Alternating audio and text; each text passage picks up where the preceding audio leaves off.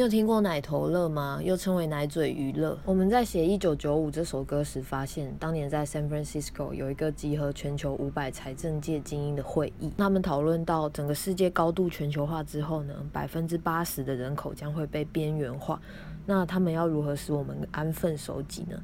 为此，奶头乐就被发明了。奶头乐有两种形式，一种是发泄性的，例如色情行业、暴力游戏、争论口水战。那另外一种是满足性的，像是肥皂剧、明星的八卦等等，目的都是在于填满我们的生活，转移我们的注意力和不满情绪。那不知不觉我们就会丧失思考的能力。听到这里，不知道你有没有和我一样觉得真是陷阱？我们踩进其中，将原本用在自我的关注放在别人身上，因而产生了比较心理。我们沉迷其中，放弃使用创意能量，内心便有了无以名状的愤怒。请不要忘记，在口水战过后，问题并不会自动解决，请。一定要着手去改变，未来才有可能更好。